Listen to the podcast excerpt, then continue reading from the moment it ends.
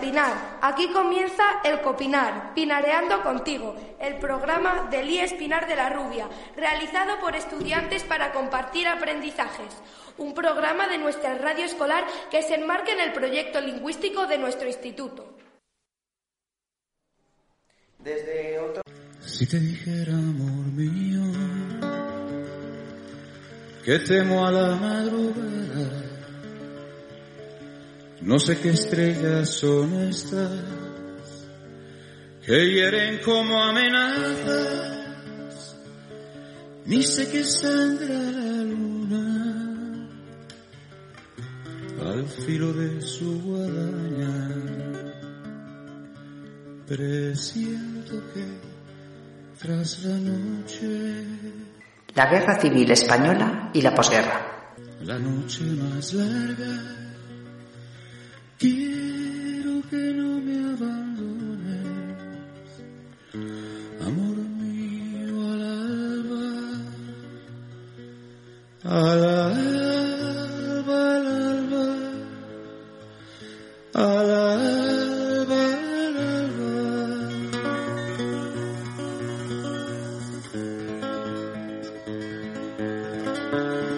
Este programa recoge los testimonios de alumnos y alumnas de segundo de bachillerato del Instituto Pinar de la Rubia. Los hijos que no tuvimos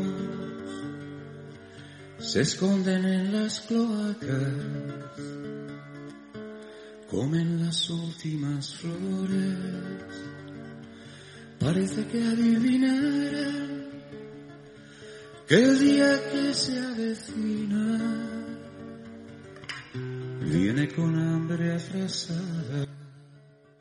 Son vivencias de abuelas, bisabuelos, tías abuelas, vecinos, la batalla del Ebro, la de Teruel, el bando nacional y el rojo, los paseillos, el extraperlo adquieren vida con estos testimonios.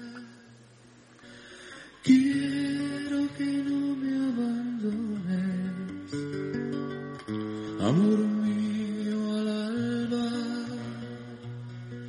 al alba,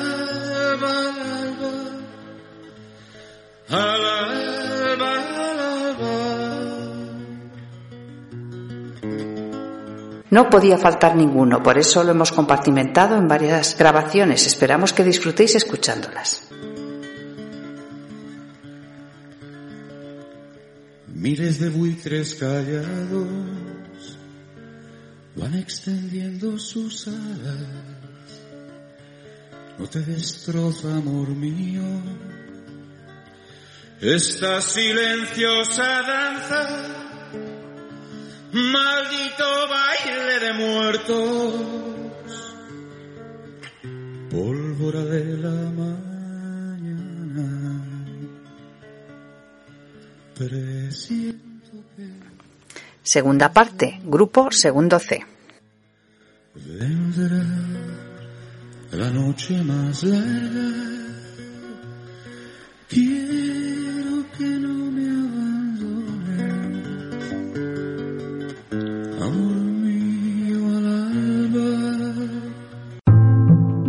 Hola, me llamo Pablo González, de segundo de bachillerato C, y hoy vengo a contar una historia que mi abuela siempre nos ha contado desde que éramos pequeños. Es la historia de su padre, Francisco Ayuso, y su hermano Martiniano. Ambos, naturales de Ávila, por circunstancias de la vida, acabaron cada uno en un sitio. Mi bisabuelo, Francisco, acabó en Fornillos, un pueblo de Zamora, mientras que Martiniano optó por buscar trabajo en Madrid. Al inicio de la guerra, ambos perdieron totalmente el contacto, y no se volvieron a ver hasta años atrás. Martiniano, el mayor de los dos, debido a su edad fue reclutado por la República al, comienzo de la guerra, mientras que Francisco se mantuvo en Fornillos hasta 1938. A principios de ese mismo año, el bando sublevado lo llamó a Quintas, y aún no teniendo la edad mínima para ir a la mili fue reclutado. De Martiniano sabemos menos, por ejemplo, mi madre solo lo vio una vez cuando era pequeña, pero de quien sí sabemos toda la historia es de mi bisabuelo. Ambos fueron movilizados a Aragón, cada uno en un bando, sin tener ninguno conocimiento de la situación del otro. Mi bisabuelo decía que los primeros días de la batalla fueron los peores y que todos pensaban que Franco iba a perder, porque veían pasar aviones que dejaban caer bombas en zonas muy cercanas a ellos. Ni siquiera tenían un lugar para refugiarse, tenían que mantenerse en una cueva, mojados, con frío y comiendo moras y hierbajos. Una de las historias preferidas de mi abuela fue la que contaba cómo un día en una casa encontraron patatas y se pusieron a cocerlas. Pero bajaron a la bodega y encontraron un jamón y tiraron las patatas y se pusieron a comer. Orgullosa de eso, siempre que cuenta la historia nunca se olvida de la parte en la que se lleva un cacho de jamón para los próximos días. Por suerte, ninguno de los dos murió durante los días que ocupó la batalla del Ebro, aunque mi madre decía que la abuela Ayuso siempre le costó hablar de esto. La cosa fue cuando varios años después, en una comida surgió el tema, y ambos se dieron cuenta que habían formado parte de la batalla cada uno en un bando, y que podría haber tenido un desenlace fatal. Bueno, como conclusión, podemos dejar que esto es el perfecto ejemplo de lo que es una guerra civil, una contienda en la que un vecino se enfrenta a otro, hermano contra hermano, dejando los muertos en el campo de batalla y no siempre historias que contar. Muchas gracias. Eh, buenos días. Eh, hoy voy a hablar un poco sobre un personaje muy interesante cuyo nombre fue Juan Puyol. Juan Puyol fue un agente doble que sirvió en ambos bandos durante la Guerra Civil Española y durante la Segunda Guerra Mundial, consiguiendo grandes victorias para el bando aliado como la del desembarco de Normandía. Nació en Barcelona el 14 de febrero de 1912 y en 1931 se unió al ejército, y tras cumplir seis meses de servicio militar le desagradó la vida de milicia, por lo que se retiró a trabajar en una granja. Sin embargo, al estallar la guerra civil, no le quedó más remedio que vestir de nuevo el uniforme militar. Fue capturado por las fuerzas republicanas al evitar entrar en el ejército, pero consiguió una falsa documentación que lo hacía muy viejo para servir en la guerra y se retiró de nuevo a su granja. Sin embargo, la vida en una granja comunitaria tampoco fue de sagrado, por lo que decidió unirse al bando republicano con la intención de desertar pronto y alistarse al bando franquista llevando algo de información. Después de un tiempo, Puyol García se sintió asqueado con la ideología fascista y consiguió darse de baja tras algunos maltratos de sus superiores. Tras la victoria de Franco, Puyol decidió ayudar a la humanidad eliminando el fascismo y ofreció sus servicios al Imperio Británico varias veces, siendo rechazado en todas ellas. Esto hizo perseguir su objetivo desde otro ángulo y si no como espía del ejército alemán, para luego volver a ofrecer sus servicios a los ingleses como agente doble. Creó una red de espías ficticia en la que realmente solo formaba parte él, y los alemanes, impresionados por su campaña de reclutamiento, no buscaron más espías en Inglaterra. Puyol fue aceptado por el bando británico y se mudó a Inglaterra el 24 de abril de 1942. Desde allí mandaba informes a los alemanes con una mezcla de datos verídicos sin mucha importancia, datos falsos información confidencial inglesa, inglesa de gran importancia, importancia, suministrada a los alemanes demasiado tarde para servir de algo. Su operación más importante fue la Operación Fortitude. El trabajo de desinformación de Garbo, así es como era conocido por los ingleses, era parte de la Operación Fortitude, que convenció a Adolf Hitler y a muchos de sus colaboradores de que la invasión aliada ocurriría en el estrecho de Calais a 249 kilómetros de Normandía, y que el desembarco de Normandía era solo una maniobra para traer a las tropas alemanas lejos de Calais. De hecho, fue tal la credibilidad de la que gozó por parte de Hitler que incluso una vez comenzado el desembarco siguió pensando que esta no es la verdadera invasión, sino una mera distracción para el verdadero ataque en Calais. Para cuando Hitler se dio cuenta del engaño, la operación había sido un éxito, y las tropas aliadas se habían adentrado demasiado, por lo que la movilización de las divisiones acorazadas no tendría el mismo significado. Juan Puyol murió el 10 de octubre de 1988 en Caracas y es uno de los pocos hombres que ganó reconocimientos como la Cruz de Hierro Alemana y la Orden Real del Imperio Británico. En los frentes de Granada, Buenos días, soy Alberto Lardíez y hoy les voy a contar una anécdota ocurrida en tiempos de la Guerra Civil. Esta anécdota le ocurrió a mi bisabuelo. Y bueno, comenzamos. No tenemos días lunes, ay ay. Mi bisabuelo, a finales de 1937, en pleno transcurso de la Guerra Civil Española, vivía en Madrid y un día, como cualquier otro, salió a hacer la compra. Cuando volvía a casa ya con la compra hecha, en medio de la calle se encontró un maletín repleto con varios documentos. Él, como era obvio, no sabía lo que era y al mirar alrededor durante varios minutos y no ver a nadie que lo reclamase, decidió llevárselos a casa, ya que en ese momento no tenía tiempo de llevarlos a la policía. En casa, más detenidamente, los examinó y resultaron ser documentos sobre el bando nacional. Así que al día siguiente los llevó a la policía, que estaba de parte del bando nacional, por si no lo sabíais. Le preguntaron que dónde había encontrado el maletín y si había leído tales documentos, a lo cual le respondió que lo había encontrado en medio de la calle, como era verdad, pero inteligentemente dijo que no había leído los documentos por si era información delicada o confidencial que pudiera traer malas repercusiones tanto para él como para la que sería mi familia. La policía le felicitó y le dio las gracias por ambas cosas, tanto por encontrar el maletín como por no leer los documentos, lo cual significaba que los documentos sí eran tan importantes como él pensaba, en este caso para el bando nacional. Mi bisabuelo siguió con su vida, sin volver a saber nada sobre aquel maletín. Terminó la guerra, y al vencer el bando nacional recibió una carta de la policía. En esta carta ponía que por su ayuda al bando nacional, encontrando ese maletín con información muy importante para el transcurso de la guerra y al no haber leído tales documentos, le concedían el favor de, de poder elegir un trabajo rápidamente en los años de posguerra, lo cual era muy difícil y estaba muy bien valorado. Tras mucho pensarlo con su mujer, mi bisabuela decidió que entre todos los trabajos que le daban elegir, el trabajo que más le interesaba era el de ser cartero. Y así fue. A finales del año 1939, mi bisabuelo consiguió el trabajo de cartero, con el que estuvo muy feliz hasta el día de su jubilación. Y bueno, espero que hayáis disfrutado esta anécdota y nos vemos en la próxima. No tenemos días lunes, ay Carmela, ay Carmela. Y tenemos Soy Mario González Arribas, de segundo de bachillerato C, y mi trabajo de historia está compuesto por dos relatos.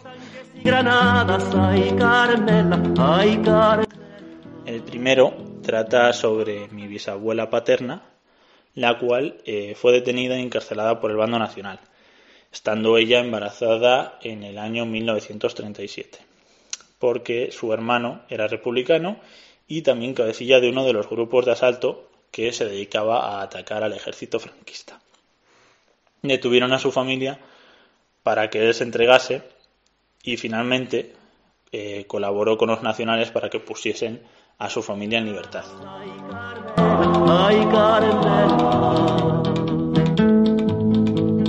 La segunda historia trata sobre Gregorio González, que era el tío abuelo de mi padre, el cual también era republicano. Eh, fue detenido por la Guardia Civil en el 34 mientras conducía un camión en dirección a Asturias repleto de cargamento militar y armas en apoyo a la Revolución de Asturias. Fue sometido a un juicio declarando eh, que en su defensa eh, fue obligado a realizar este acto y a falta de pruebas pues fue puesto en libertad. Aún así, pues continuó con sus actos en apoyo a la República durante la Guerra Civil. Eh, Gregorio también era alcalde de un pequeño pueblo de Madrid y a finales de la Guerra Civil fue atrapado en la frontera con Francia intentando huir al exilio, con además dinero del ayuntamiento al que pertenecía. Como otros muchos eh, republicanos, se exiliaron al extranjero. En esta ocasión sí que fue encarcelado en la prisión de Burgos en 1939, donde pues pasó más de 10 años y donde finalmente murió. El cazo no tiene nada, la mesa canta de oído, las dos piedras me las como, la pena se me ha podrido. Hola, soy Adrián López de Frutos y voy a contar las diferentes anécdotas de la infancia de mis abuelos y se verá un poco la diferencia entre lo que es la posguerra en un pueblo y la ciudad. No tengo nada en la olla. Mi abuelo materno vivía en Segovia y me contó que tenía una cartilla de racionamiento con cupones, en realidad eran dos, una para la carne y otra para los alimentos. Su padre iba después del trabajo con la bici a comprar jamón, trigo, etcétera, a los pueblos de alrededor y el que estos llevaba a su barrio de Segovia, el extraperlo vamos, y lo vendía a los vecinos o los intercambiaba por huevos, etcétera. Esto estaba perseguido por la Guardia Civil y a, y a la salida de Segovia ponían un fialato de abastos para controlar qué entraba y qué salía de la ciudad. Eh, entonces él salía a jugar de pequeño a la calle y para mendar comía un trozo de pan, si había chocolate, pues chocolate, y junto a eso leche condensada, ya que no había los tetrabricks que hay ahora. No tengo mula ni torda, ni padrino ni apellido. Eh, en cuanto a mis abuelos paternos, estos vivían en un pueblo y tuvieron vidas similares, ya que, de- ya que desde muy jóvenes empezaron a trabajar en el campo. Mi abuela iba a espigar con las espigadoras y el trigo que sacaba y se quedaba, lo molía su padre en una maquinilla de café para, para, llevar, para no llevarlo al molino, ya que ahí se lo requisarían los, eh, los. Esta fue a clase, en ese caso, unas habitaciones que habían habilitado en el hospital del pueblo, ya que la escuela se había hundido por la guerra, y los dos últimos cursos, en total cuatro, eh, los hizo en el ayuntamiento. En invierno llevaban estufitas de caza para calentarse, ya que no había calefacción. Algo más mayor, lleva al baile de la plaza del pueblo con sus amigas, y además, al ir después de ir a misa, les ponían un sellito para que por la tarde pudieran ir a eh, el pequeño cine de la iglesia. Eh, dejó de estudiar eh, al terminar esos cuatro cursos ya que no tenían suficiente dinero para ir a Valladolid y proseguir el estudio.